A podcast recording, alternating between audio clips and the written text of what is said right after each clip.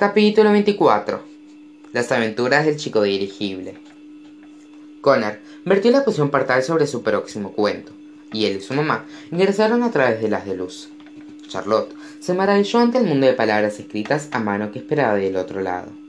Rió y dio un grito ahogado mientras la caligrafía de su hijo giraba a su alrededor.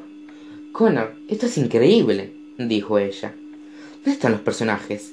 Mamá, aún no estamos en la historia, explicó él. Este es el área que crea la historia a nuestro alrededor. Es como la recepción de la poción portal. Las aventuras del chico dirigible comienzan en India. Sabrás que llegamos cuando veas una jungla. ¡Qué divertido! exclamó Charlotte. Nunca he ido a una jungla.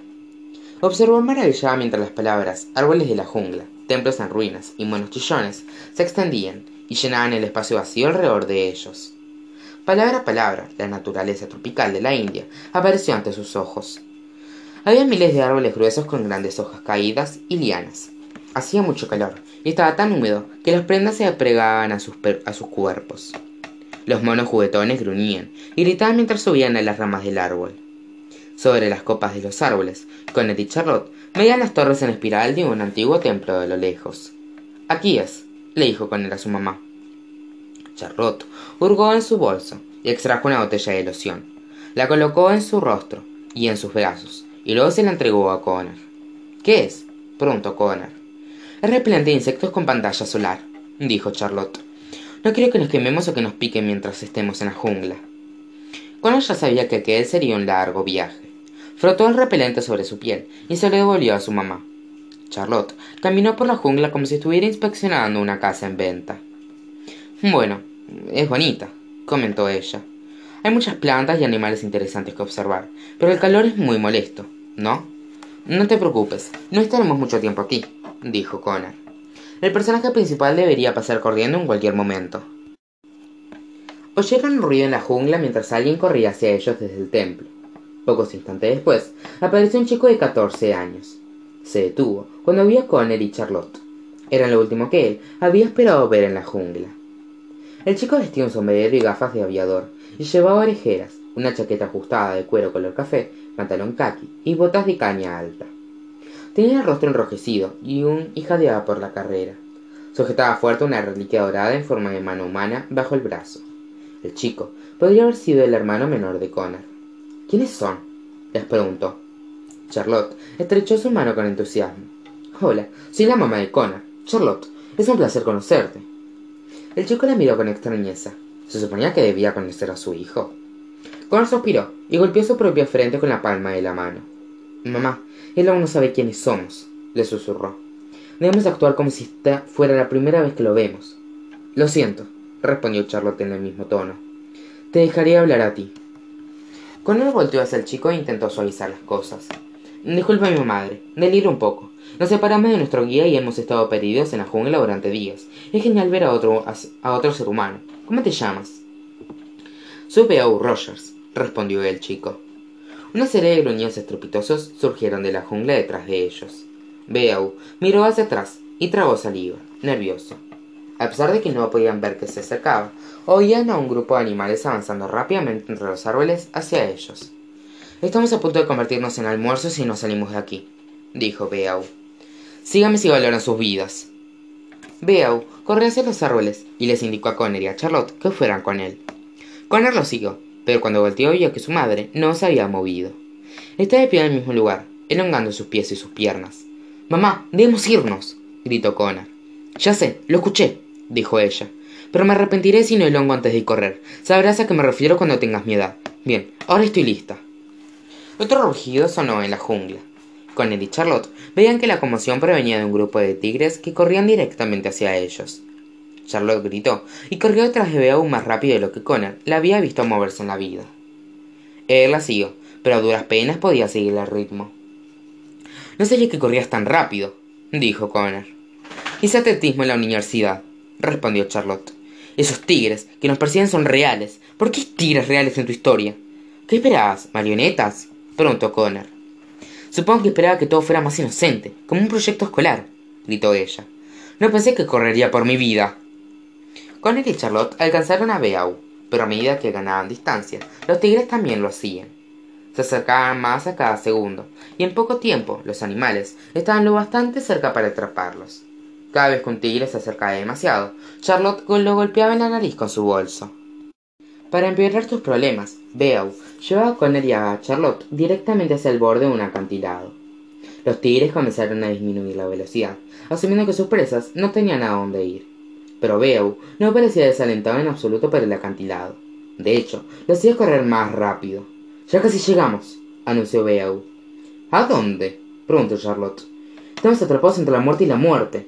Mamá, Beau sabe lo que hace, dijo Connor. Cuando lleguemos al acantilado tendremos que saltar. ¿Qué? gritó Charlotte. Tienes que confiar en mí o serás comida para gatos, insistió Connor. Charlotte ignoró cada instinto de reducir la velocidad y continuó corriendo con los chicos. Cuando llegaron al acantilado, un dirigible inmenso salió sobre el borde como un amanecer. El dirigible era blanco, como una nube volada, y una cabina de pilotaje larga y plateada con muchas ventanas se extendía bajo su estómago. Una anciana a bordo del dirigible abrió la amplia puerta de la nave justo a tiempo, y Beau, Connor y Charlotte saltaron del acantilado y aterrizaron dentro del dirigible. Cayeron al suelo de la nave y permanecieron apilados hasta recobrar el aliento. Las mandíbulas de los tigres en el suelo cayeron al mismo tiempo. Nunca habían visto su almuerzo volar en un globo gigante. ¡Hora de hacer dieta, felinos gigantes! les gritó la anciana a los animales, y cerró la puerta de un golpe con entusiasmo. La anciana tenía perras puestas, tacones, un abrigo de piel y un sombrero de aviador con gafas protectoras iguales que las de Beau. Tenía una voz áspera y una actitud traviesa familiar. A Charlotte le llevó pocos segundos comprender que la anciana estaba basada en mamá. Esto, esto estuvo más cerca del desacuerdo que tuve con Bonnie y Clyde, comentó la anciana. Veo que encontraste a unos amigos, Beau. No esperaba que el templo estuviera lleno de tigres, dijo él. ¿Por qué las ruinas antiguas siempre están llenas de, depredadores gigantes? Si una vez me gustaría ingresar a una tumba y encontrar un rebaño de ovejas. No me refería a los gatos, dijo la ancianita. Ah, claro, respondió Beau. Tía ellos son Connor y su madre, Charlotte. Los encontré en la jungla después de salir del templo. Aparentemente, se separaron de su guía y han estado perdidos en la jungla desde hace unos días. Emesh miró a Connor a Charlotte por encima de sus gafas lucen demasiado limpios para haberse perdido en la jungla, comentó. Mi mamá es muy fanática de la higiene personal, respondió Connor. Sí, enfermera, añadió Charlotte encogiéndose de hombros. Emesh se alegró al oírlo. Siempre me encanta conocer a mujeres trabajadoras como yo, afirmó. Bienvenidos a bordo del Charlie Chaplin. La anciana ayudó a Beau, Connor y Charlotte a ponerse de pie y estrechó sus manos. ¿Llamaste a dirigirla así por el actor? preguntó Charlotte. De hecho, él adoptó el nombre del dirigible, respondió Beau. Es el exnovio de Emesh. Emesh hizo girar sus perlas y se sonrojó. Ay, no, fue solo una aventura, dijo ella. El pobre chico se enamoró locamente de mí, pero yo era demasiado vieja para él. Ya había jurado no salir con más actores. Hablando de historia antigua, ¿obtuviste la reliquia Beau? Su sobrino nieto alzó la mano dorada. Les presento la cuarta y última mano dorada de Shiva, anunció con alegría. Bien hecho, niño, dijo Emesh. Las he recolectado todas. El Museo de Delhi estará eufórico. Beau colocó la mano dorada en un estante junto a tres reliquias idénticas. Connor y Charlotte miraron alrededor del dirigible con los ojos abiertos de par en par.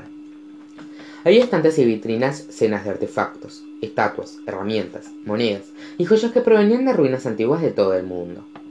Todos los muros del Charlie Chaplin también estaban cubiertos con mapas de varios lugares con alfileres que indicaban dónde habían viajado Beau y Emesh. Connor sabía de dónde provenía cada artefacto y las aventuras que Beau había tenido para conseguirlos. El único que no reconoció fue una pequeña muñeca ya de cuerdas. Beau le pegó en la mano cuando él intentó tocarla. No toques eso, está maldita, le advirtió Beau. Connor asintió. Ahora lo recordaba. Charlotte miró todas las pertenencias de Beau y Emesh en el dirigible. No podía creer que su hijo había creado un mundo con tantos detalles únicos y personajes originales. ¿Ustedes recolectaron todo esto? preguntó Charlotte. Nosotros no. Todo lo hizo él, respondió Demesh, y le dio una palmadita en la espalda a su sobrino nieto. Veamos el arqueólogo más joven del mundo. Terminó su doctorado cuando tenía solo 12 años. De hecho, fue mi segundo doctorado, aclaró Beau. El primero fue el de ciencias políticas, y lo terminó a los 10. Pero eso fue antes de descubrir que la arqueología era mi pasión. Eso es extraordinario, dijo Charlotte. Seguramente tus padres están muy orgullosos. Beau inclinó la cabeza con tristeza. De hecho, mis padres murieron cuando tenía cinco años.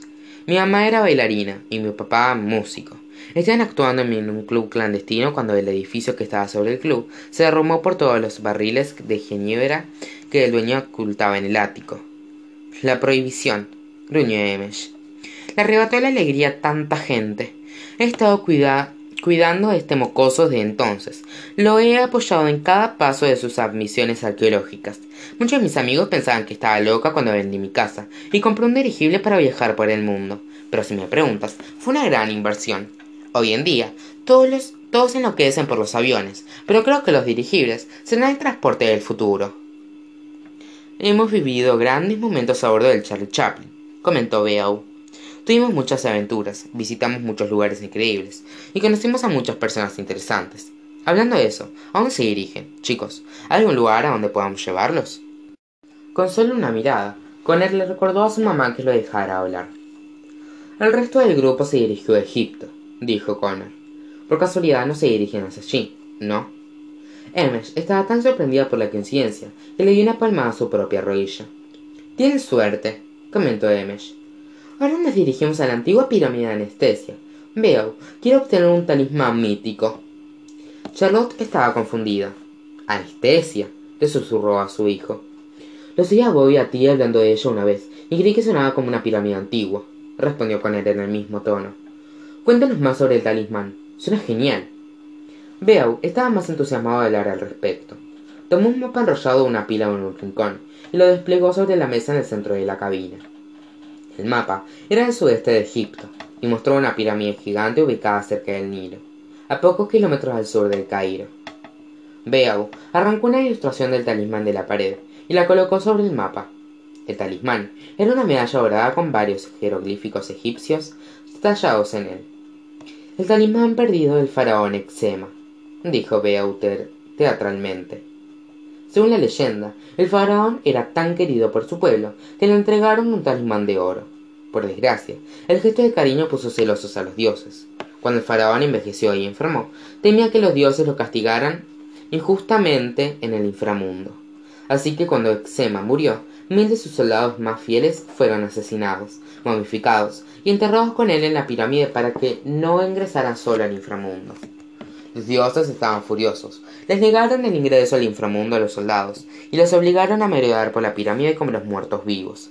Dado que no pueden proteger al faraón en el inframundo, los soldados protegen fielmente sus restos en la pirámide. ¡Wow! dijo Charlotte, y miró a Connor. ¡Qué perturbador! Pero esperen, hay más, afirmó Beau.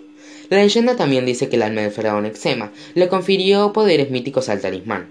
Quien lo lleva tiene control absoluto sobre los soldados momificados de su pirámide. El faraón fue enterrado con su talismán en una recámara de oro en la profundo de la pirámide de anestesia. La recámara está rodeada por un laberinto y el sarcófago del faraón está custodiado por su guardián más querido y leal. Connor, eso suena igual que el talismán que querías obtener, comentó Charlotte. ¿Es el mismo o hay más de uno? La mirada horrorizada que le dedicó a su madre era exactamente la misma expresión que Beau le dedicó a él. Una vez más, Connor golpeó su frente con la palma de la mano, y Charlotte supo que había cometido un error al compartir su plan. ¿Tú también buscas el talimán? preguntó Beau. Um, algo así, respondió Connor. Resulta que a mí también me interesa la arqueología. Mi mamá y yo planeábamos encontrar el talismán y donarlo a el Museo de Historia Nota Natural de Cairo. Pues olvídalo, gritó Beau.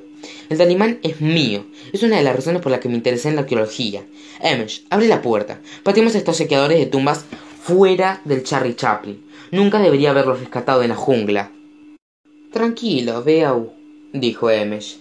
Técnicamente, el talismán no le pertenece a ninguno de los dos le pertenece al faraón Picazón o como sea que se llame. Sería justo que ambos lleguen a la pirámide y que lo resuelvan a la vieja usanza. Beau asintió. Tienes razón, tía Emesh, dijo él. Lucharemos hasta la muerte. Emesh suspiró. No, Beau. Me refería a que tendrán que competir por él en una carrera. Suena razonable, comentó Charlotte. Podemos incluso indicar un punto de partida para que sea absolutamente justo. Connor apartó rápido a su madre a un lado. Mamá, deja de aceptar cosas. Sabes que necesito el talismán para reclutar a la momias para nuestro ejército. Si mi hijo se convertirá en un señor de la guerra, lo hará con honestidad. Además, no permitiré que entres a esa pirámide solo ahora que sé que está llena de momias y zombies. Replicó Charlotte. ¿Cuánto falta para llegar a la pirámide de anestesia? Llegará toda la noche, pero estaremos allí en la mañana respondió Emesh. Entonces, está decidido, dijo Charlotte. Mañana ambos pueden ir juntos a la pirámide, y quien encuentre el talismán primero puede conservarlo. Ninguno de los chicos estaba feliz de tener que competir por el talismán. Connor nunca había imaginado una escena en la que el héroe de su historia se convirtiera en su competencia. Él había creado la pirámide de anestesia, así que con suerte no sería demasiado difícil moverse en ella pero también había escrito a Beau como el mejor arqueólogo del mundo. No sería una carrera sencilla.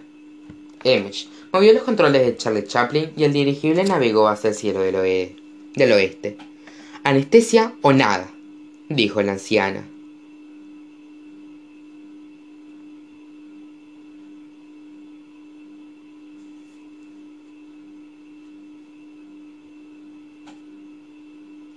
Tras una larga tarde de recuerdos, Emesh convenció a Charlotte y a Connor de que los locos años 20 se llamaban así por ella. Mientras bebía vodka de papa casero, les contó todo acerca de sus cinco matrimonios fallidos, de todas sus conexiones con el crimen organizado y de sus días como actriz en un circuito cabaretero. A pesar de que Beau había ya hallado un motivo para resentir a sus invitados, a Emesh le encantaba tener una audiencia distinta a su sobrino nieto. Beau pasó toda la tarde mirando el mapa de la pirámide y la ilustración del talismán. Solo alzaba la vista para fulminar con la mirada llena de desprecio a su nuevo oponente. Connor se cansó tanto de las miradas ociosas que movió su asiento para darle la espalda al arqueólogo. Por la noche, Emesh amó unos, unos cáteres para invitados para que Charlotte y Connor pudieran dormir en ellos. Amarró los controles del Charlie Chaplin para que continuara volando hacia el oeste mientras dormía y luego el y se retiraron a sus estaciones en la parte trasera de la cabina. Pasar la noche en un dirigible era todo menos relajante. Los estallidos repentinos de la altura y la, turbulencia inesperada hacían que fuera muy difícil para Connor y su madre permanecer dormidos. Sin embargo, Charlotte estaba despierta por mucho más que un viaje accidentado. Algo la había molestado desde que supo de que los padres de Beau, algo que estaba desesperada por decir. Connor, ¿estás despierto? Preguntó. No puedo dormir desde la bajada altura de repentina en Persia, respondió él. Bueno, solo quería decirte cuán orgullosa estoy de ti, cielo, dijo Charlotte. Estoy realmente maravillada por todo lo que has creado, no solo en las aventuras del chico dirigible, sino en todos tus cuentos. ¿Por qué nunca antes las compartiste conmigo? Supongo que no quería molestarte, respondió él. Comencé a escribir poco después de que papá murió, Tú siempre estabas muy ocupada con el trabajo y quedándonos, y nunca quise agregarte algo más que en lo que lidiar. Sin saberlo, Cornet acaba de responder una pregunta difícil que ella había querido hacerle. Supongo que por eso ni madres en tus historias, comentó Charlotte.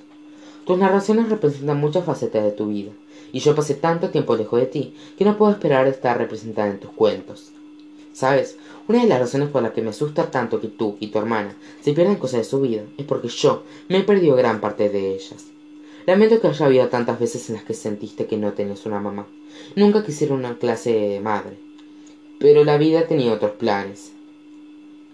Eso era tan doloroso para él de oír como para Charlotte de confesar. Los hermanos. Fue la primera historia que hizo que Connor comprendiera cuán significativo podía ser cada personaje de sus cuentos. Nunca había pensado que la falta de un personaje también pudiera ser tan simbólica. Pero aunque no haya madres en sus cuentos, eso no significaba que Charlotte no estuviera presente en ellos. Ella no veía las historias como Connor lo hacía. Mamá, te equivocas, afirmó Connor. Tú estás muy presente en mis historias, solo no te das cuenta. Sally Recito Castaños en más, que, en más personajes que Recitos de Oro. Hay una razón por la cual hice que su cabello fuera del mismo color que el tuyo. Después de la muerte de papá, enfrentaste todos los tiempos difíciles con mucha valentía. Me recordó un pirata navegando a través de una tormenta. Tú fuiste la inspiración real detrás de Estriboria. Ya que Recitos de Oro solo me ayudaron a añadir algunas capas. ¿En serio? preguntó Charlotte. ¿No lo hice solo para hacerme sentir mejor? sabría si estuviera mintiendo. Siempre te das cuenta, dijo Connor. Pero eso no es todo. Cada día, cuando ibas al trabajo y aceptabas turnos enteros, solo para que pudiéramos sobrevivir, siempre pensaba que debías estar, tener superpoderes para poder hacerlo. Por eso hizo que el traje de rayo fuera del mismo color que tu uniforme de enfermera. Tal vez no estabas mucho en casa, pero de todos modos aún eras un superheroína para Alex y para mí. Charlotte se conmovió hasta las lágrimas. Se inclinó hacia el catre de Connor y le dio un beso en la mejilla. Te quiero tanto, cariño, dijo ella, y desde ahora quiero ser la primera persona con la que compartas tus historias. La próxima saldrá directo de la prensa a tus manos, lo prometo. El corazón de Charlotte suspiró aliviado. Saber que no estaba ausente en la imaginación de su hijo le hizo sentir que le habían quitado un peso del pecho. Y Connor rara vez podía darle tranquilidad a su mamá respecto a cualquier cosa, así que estaba feliz de poder apaciguar su mente. Por fin, ambos se quedaron dormidos mientras el dirigible flotaba sobre Arabia.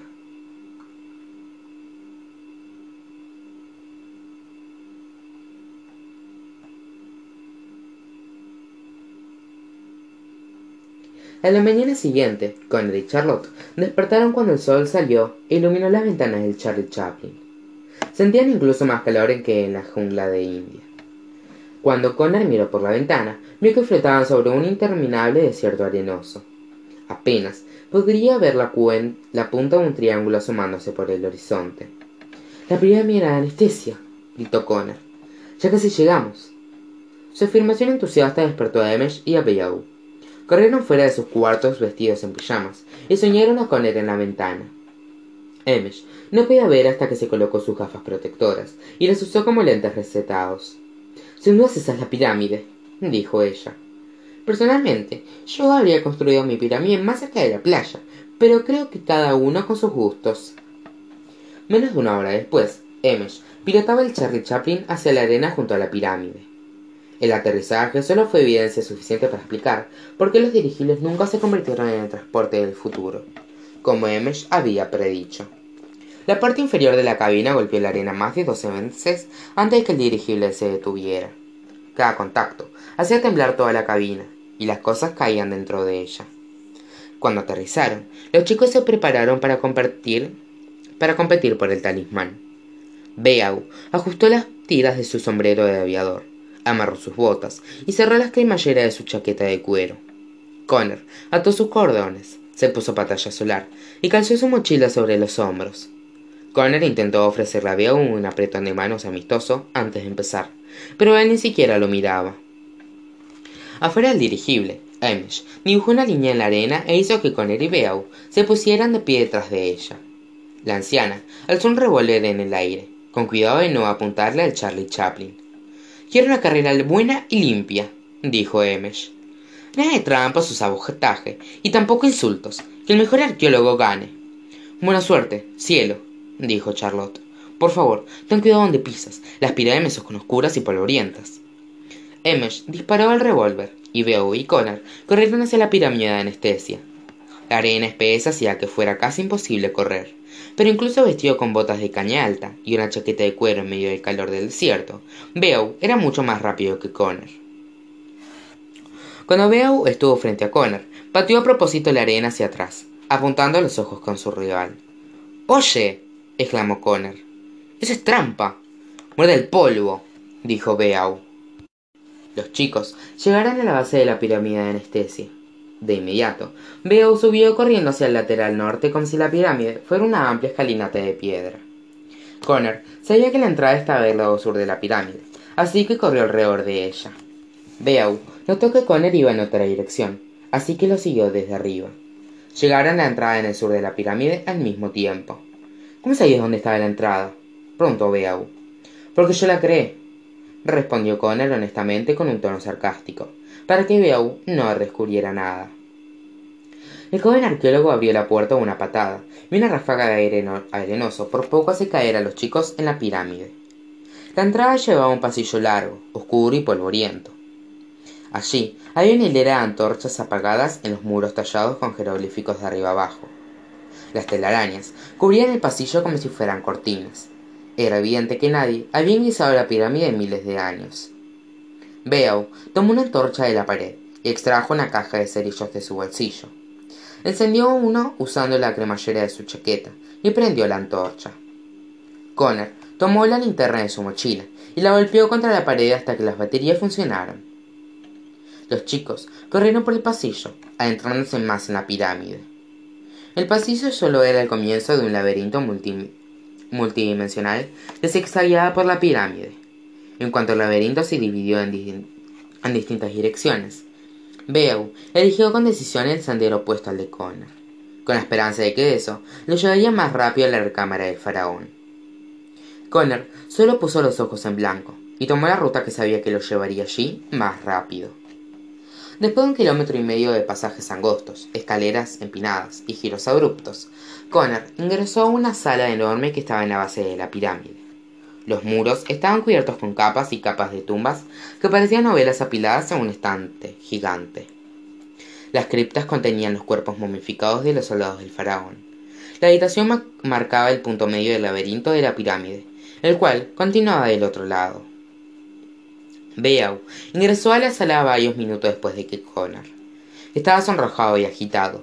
Era evidente que al arqueólogo le resultaba más difícil moverse por el laberinto que a Connor. Beau miró a su alrededor asombrado. Nunca había visto tantas tumbas en un mismo lugar. ¿Qué es esto? preguntó Beau. Es el ejército del faraón, respondió Connor. Beau vio dónde continuaba el laberinto del otro lado y corrió hacia él, con la esperanza de sacarle ventaja a Connor. No, Beau, espera, respondió Connor. Le gritó Connor. Buen intento, pero no caeré en... De pronto, Beau tropezó con una cuerda que era tan delicada que no pudo verla. La cuerda se rompió y dos gongs metálicos enormes cayeron del techo a cada lado de él. El sonido fue ensordecedor y los chicos cubrieron sus oídos antes de que lastimara sus tímpanos. Eso fue tan fuerte que podría despertar a los muertos. Esa es exactamente la idea, respondió Connor. Todas las criptas comenzaron a temblar a la vez, una por una. Las tapas se abrieron, y los soldados momificados del faraón salieron lentamente de sus tumbas. Gemían y gruñían en agonía, y se arrastraban hacia Connor y Beau. ¡Momias! gritó Beau. Entonces, la leyenda es cierta, todo es verdad. Beau y Connor continuaron avanzando por la segunda mitad del laberinto, y las momias los persiguieron. Una vez más, Beau tomó un camino alternativo al de Connor a propósito. Connor conocía la segunda parte del laberinto incluso mejor que la primera. No vaciló en absoluto mientras serpenteaba pasillo tras pasillo, subiendo más y más en la pirámide. Cada piso que alcanzaba era cada vez más pequeño cuanto más se acercaba a la cima de la pirámide. Pronto llegó un par de puertas dobles de oro con el jeroglífico de un fénix tallado en ellas. Lo logré, dijo Connor con orgullo. Llegué a la recámara del faraón. Su victoria fue interrumpida por un grito que le heló la sangre, y que provenía del laberinto detrás de él. Le siguió un clamor de lamentos y gruñidos monstruosos. Sonaba que las momias habían alcanzado a Beau. ¡Ayuda! gritó Beau. ¡Ayúdame! Con él estaba conflictuado sobre qué hacer a continuación. Estaba a unos pocos pasos de obtener el talismán, lo único que necesitaba para completar su ejército y salvar a sus amigos en el mundo de los cuentos de hadas. Por una fracción de segundo, Connor pensó que Beau se merecía ser atacado por momias por, por el modo en que había actuado. Sin embargo, Connor sabía que su madre estaría decepcionada si solo uno de ellos regresaba con vida. Así que para evitar el potencial viaje culposo, y porque era lo correcto, Connor volteó y fue a salvar al arqueólogo. Estúpida conciencia, masculló Connor. Nunca sabe cuándo rendirse. Siguió los gritos a través del laberinto, mientras registraba cuidadosamente la ruta para regresar a la recámara del faraón. Connor halló a Beau en un rincón del laberinto rodeado de ocho momias. Él estaba en el suelo, y las momias lo golpeaban y lo pateaban con violencia.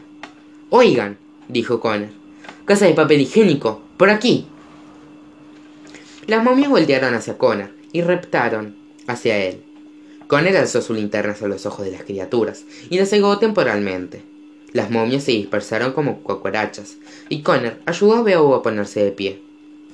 Salvaste mi vida, dijo Beau, atónito. Te di la vida, comentó Connor en voz baja. No esperaba que regresaras por mí, en especial después de cómo te traté. Gracias. Puedes agradecérmelo después, respondió Connor. Encontré la recámara del faraón. Sígueme. Hay muchas más momias de donde salieron esas. Connor volvió rápidamente sobre sus pasos a través del laberinto hacia el punto más alto de la pirámide, donde estaba ubicada la recámara del faraón. Beau estaba asombrado por la facilidad con la que Connor avanzaba por la pirámide. Por fin, los chicos llegaron a las puertas doradas con el fénix y Connor tomó la manija para abrirse de un empujón. Espera, dijo Beau. Recuerda, la recámara del faraón está custodiada por su guardián más valioso y leal. Quizás tengamos que trabajar juntos para derrotarlo. Connor emitió una risa recarga relajada. Sí, dijo. Yo no me preocuparía por eso si fueras tú. Empujó las puertas y los chicos ingresaron a la recámara del faraón Exema. A diferencia del resto de la pirámide, la sala estaba impecable. Los muros estaban hechos de oro puro, y el sarcófago colorido del faraón yacía sobre una plataforma en el centro de la sala. Sabían que estaban en la cima de la pirámide, porque el cielo alto, se alzaba en forma de pico sobre ellos. Había una pequeña abertura en el techo que permitía que un rayo de sol brillara directo sobre el sarcófago. Beo miró la recámara nervioso. Algo faltaba. ¿No está el guardián más valioso y leal del faraón? preguntó él. Los chicos oyeron un ladrido agudo. Asomándose detrás del sarcófago en el suelo, había un pequeño perro momificado. Aunque les ladraba con el y era evidente que estaba más asustado que ellos que ellos de él. ¿Es, un perro? preguntó Beau. No conozco nada más valioso y leal que un perro, dijo Connor. Extendió la mano, y el perro lentamente se acercó a él y lo olfateó. Había algo familiar en Connor, y el perro momificado se entusiasmó al percibirlo. Corrió alegre alrededor de los pies de Connor y rodó sobre su espalda, permitiéndole que el rico, que el chico, rascara las vendas que cubrían su panza. Muy chico, huesos, dijo Connor. ¿Quién es un cachorrito de tres mil años bueno, eh? ¿Sé el nombre del perro? Preguntó Beau con desconfianza. Ah, sí. Debo haberlo leído en alguna parte. Oyeron el eco unos pisotones a través del laberinto afuera de la recámara. Connor y Beau voltearon y vieron a cientos y cientos de momias arrastrándose hacia ellos. Debemos obtener el talismán, dijo Connor.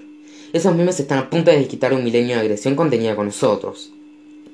Los chicos corrieron hacia el sarcófago e intentaron deslizar la tapa. Era increíblemente pesada, y tuvieron que usar toda su fuerza. Justo cuando las momias ingresaron a la recámara, con y Beau derribaron la tapa y vieron el talismán dorado alrededor del cuello del faraón momificado. Les daba asco tocar un cadáver, pero Connor retiró el talismán del muerto y lo colocó alrededor de su cuello. ¡Basta! le gritó Connor a, a las momias que se acercaban. Ahora que Connor tenía control absoluto sobre ellos, todos los soldados momificados se paralizaron y colocaron obedientemente las manos a los laterales de su cuerpo. Beau miró el talismán que colgaba del cuello de Connor y se entristeció mucho.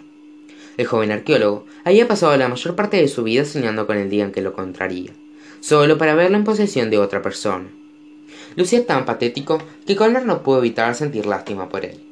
Escucha, solo necesito que el talismán por un tiempo breve, dijo él. Usaré a las momias para ayudar a unos amigos. Cuando termine, puedes quedártelo. Veo, se alegró mucho al oírlo. ¿De verdad? preguntó. Por supuesto, respondió Connor. Además, no me valdrá mucho en el lugar de donde vengo. El arqueólogo miró a Connor con desconfianza.